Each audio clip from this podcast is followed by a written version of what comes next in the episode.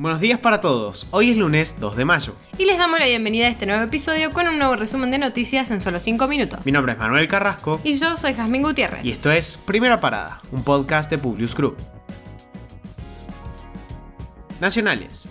La izquierda encabezó su propia marcha por el Día del Trabajador en Plaza de Mayo y se ofreció como alternativa política ante el agotamiento del peronismo y el kirchnerismo. Los llamados nacionales y populares no son ni una cosa ni la otra. A nadie puede sorprender que Cristina Kirchner haya recibido al embajador de Estados Unidos ni a la comandante del hemisferio sur. El kirchnerismo es responsable del acuerdo con el fondo, del fracaso del gobierno, al igual que los gobernadores y el masismo. Es un gobierno ajustador y antipopular. Esto fue lo que advirtió Romina del Pla. En actos divididos, distintas organizaciones sociales, políticas y sindicales conmemoraron el Día Internacional de los Trabajadores. Organizaciones afines y en contra del oficialismo se manifestaron destacando cómo el gobierno se entretiene en una interna mientras desatiende las necesidades de la gente.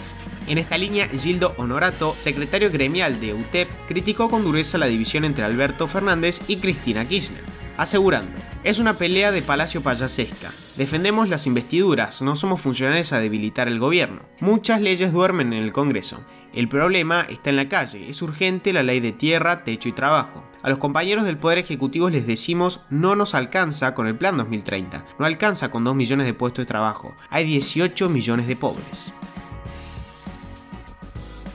Gerardo Morales admitió en una entrevista el día de ayer que Juntos por el Cambio no tiene un plan económico actualmente y que no lo tendrá hasta posiblemente fin de año.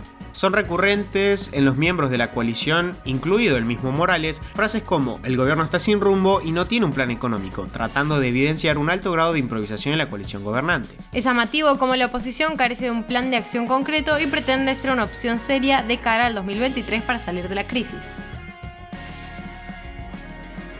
Los gobernadores de Mendoza y Santa Fe inauguraron las sesiones ordinarias de sus respectivas jurisdicciones con fuertes reclamos al gobierno nacional.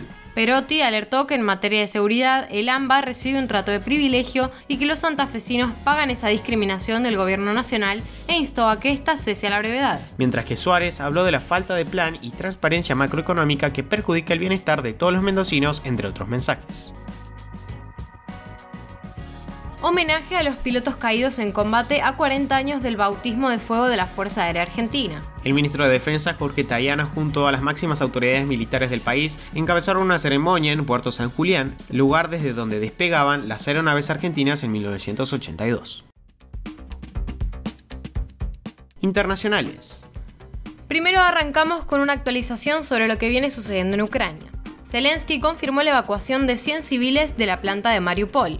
Se trata de un operativo desarrollado en colaboración con la ONU que continuará trabajando para evacuar a los ciudadanos restantes. El presidente ucraniano dijo que por primera vez ha habido dos días de verdadero alto del fuego. Esto se logró por un acuerdo entre Ucrania y Rusia con la mediación diplomática de Antonio Guterres, secretario general de las Naciones Unidas. La pista de aterrizaje y despegue del aeropuerto de Odessa, en el sur de Ucrania, fue destruida este sábado por el impacto de misiles rusos. Quedó completamente inutilizable. El ejército ruso dijo que el ataque con misiles de alta precisión estuvo dirigido contra un importante depósito de armas entregadas a Ucrania por Estados Unidos y países de la Unión Europea. Las sirenas de aviso por ataque aéreo se activaron en la ciudad y el ruido de las explosiones llevaron a la gente a desplazarse a los refugios. Afortunadamente no hubo víctimas reportan que el jefe del Estado Mayor del Ejército ruso fue herido en Ucrania. Hablamos del principal jefe militar de Vladimir Putin, quien se retiró de la zona de guerra con heridas de metralla después de que el presidente ruso lo enviara a Ucrania para asegurar la victoria. Si bien no hay un riesgo de vida, la lesión fue lo suficientemente grave como para alejarlo del frente y hacerlo regresar a Rusia para someterse a un tratamiento adicional.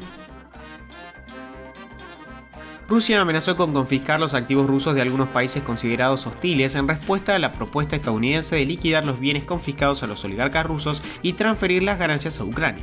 Mencionó también que el producto de la venta se destinará al desarrollo del país ruso.